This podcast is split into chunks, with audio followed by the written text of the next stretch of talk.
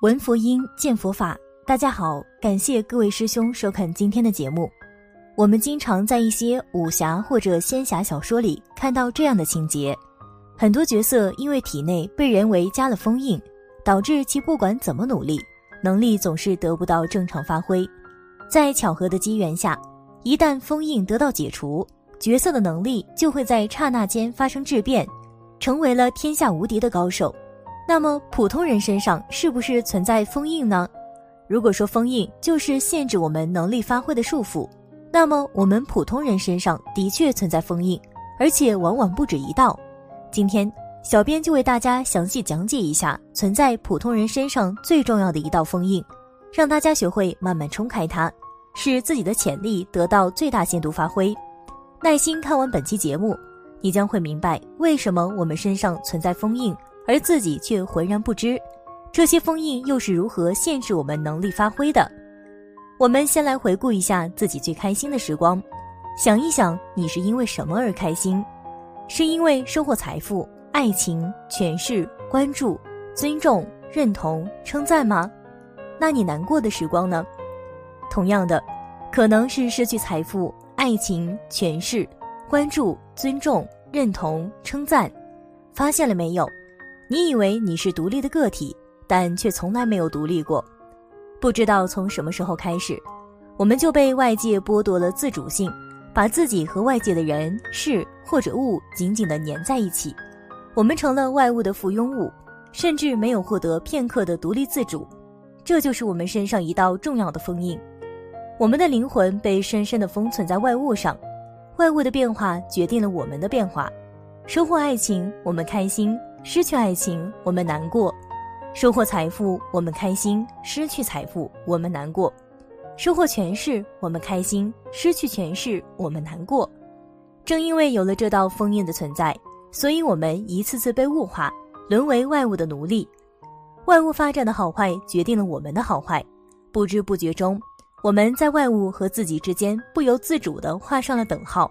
因为一段美好的爱情让我们开心，所以我们会自然地认为自己的人生就等于一段美好的爱情；一笔可观的财富让我们兴奋，所以我们会自然地认为自己的人生等于一段可观的财富；一段顺利的仕途让我们春风得意，所以我们会自然地认为自己的人生就等于一段顺利的仕途。然而，外物总是不可靠的，而且总会有起起伏伏。因此，我们就会跟着外物的脚步，喜怒无常，患得患失。糟糕的是，我们对于自己沦为外物的奴隶浑然不知。当出现暴躁易怒、喜怒无常等波动情绪时，我们无所适从，到处寻医问药。专家告诉你，你应该学会放松心态，学会转移注意力，学会看淡一切得失。你照着专家的方法做了，发现当时有些效果。过了一段时间后，一切如旧，情绪的暴风雨仍会不断袭来。这些方法之所以治标不治本，就是因为在于没有找到症结的所在。你身上的这道封印仍然坚如磐石，纹丝不动。你可以短暂的避开它，但只要没有冲破它，你就永远走不出情绪的泥潭。这道封印的实质就是粗暴的把我们和外物捆绑在一起。冲破封印的关键。就是要主动的把我们从外物中解脱出来。当得到别人的认可时，我们就心花怒放；当失去别人的认可时，我们就垂头丧气。外物就像一根圆柱体，用铁链把我们死死的绑在两头。这个时候就要分别从两头解绑了。当春风得意之时，告诉自己，顺利的外物带动了自己愉快的心情，但绝非是顺利的外物就等于愉快的心情。当山穷水尽时，告诉自己，就像自己愉快不是因为外物一样，坎坎坷坷同样不能让自己失落。换句话说，要真正从外物中解脱出来，就是要学会给自己自由。得意时开心，不意味着失意时就难过。失意时，我们还可以有很多选择。实际上，得意和失意，我们都可以选择开心。听起来很莫名其妙，得意时开心很好理解。但失意时开心就有些让人费解了，这就是封印的恐怖力量的体现了。它的惯性让我们畏惧，不敢去想，更不敢去做。放下你的畏惧感，谁说失意时不可以开心？如果你有勇气和毅力，你还会发现，失意时要做到开心根本不是太难。封印让人恐惧，就在于它的惯性。所以要彻底冲破封印，就必须通过努力克服掉原有的惯性，不断的告诉自己，外物的得失决定不了我们的情绪，我有更多的自主选择，我是自由的。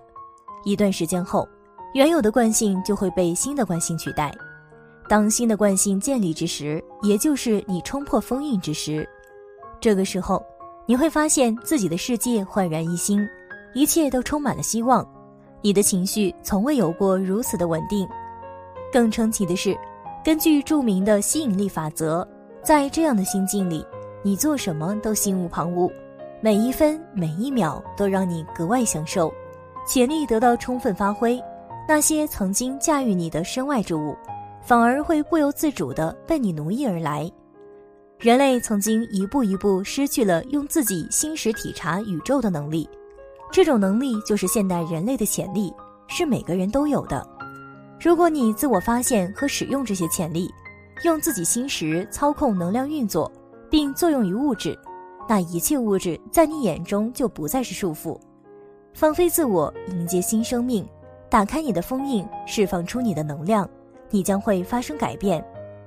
首先，你的生命可以达到天命，就是你的肉体可以活到本来应该存在的实现。人体这个机体最初的设计寿命年限是一万岁左右，极大部分人都没有活到这个时间，是因为心识失去了对机体的操控，机体运作被加上了封印。只有用自己心识才能打破这个封印。